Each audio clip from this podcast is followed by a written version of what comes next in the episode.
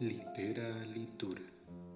Cápsula sobre el arte de las letras para aquellos que padecen literaturitis.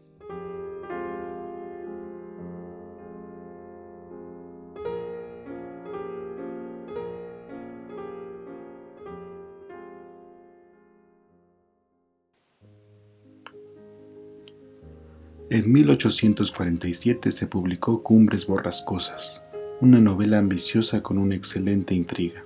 Su autora es Emily Bronte, una de tres hermanas escritoras, aunque entonces no la más famosa, que era Charlotte, autora de la novela Jane Eyre, entre otras.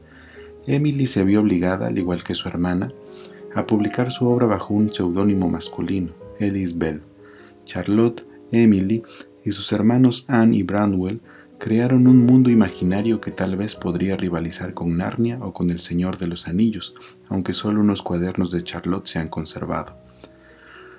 De todo lo que escribieron, fue Cumbres Borrascosas de Emily la obra que tuvo mayor impacto cultural, pero no fue inmediato. Cuando se publicó y en años posteriores se pensó que era una novela de juventud de Charlotte.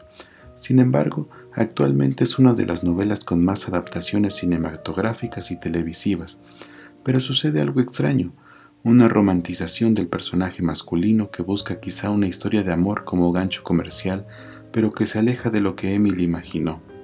En realidad, Heathcliff es uno de los personajes más perversos y viles de la historia de la literatura. Heathcliff es un huérfano recogido por el señor Henshaw, quien tiene dos hijos, Hindley y Catherine. Sin embargo, Heathcliff no es aceptado como igual y los maltratos lo van convirtiendo en un ser vengativo y rencoroso. Cuando Catherine, de quien estaba enamorado, acepta el matrimonio con Edgar Linton, su aversión y saña crecen y no se detendrá hasta destruir a todos. Emily Bronte creó una novela apasionada, con personajes complejos y profundos que narra hasta dónde puede llegar el odio. Heathcliff logra apoderarse de las propiedades de los Henshaw y de los Linton, se convierte en el amo de todo el páramo solo para poder consumar de manera despiadada su venganza.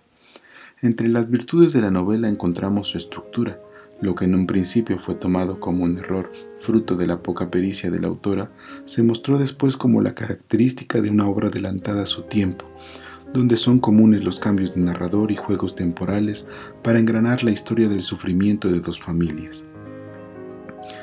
Cumbres Borrascosas es una novela que a pesar de los años sigue siendo muy disfrutable y captura al lector en una red de amores, celos y venganzas.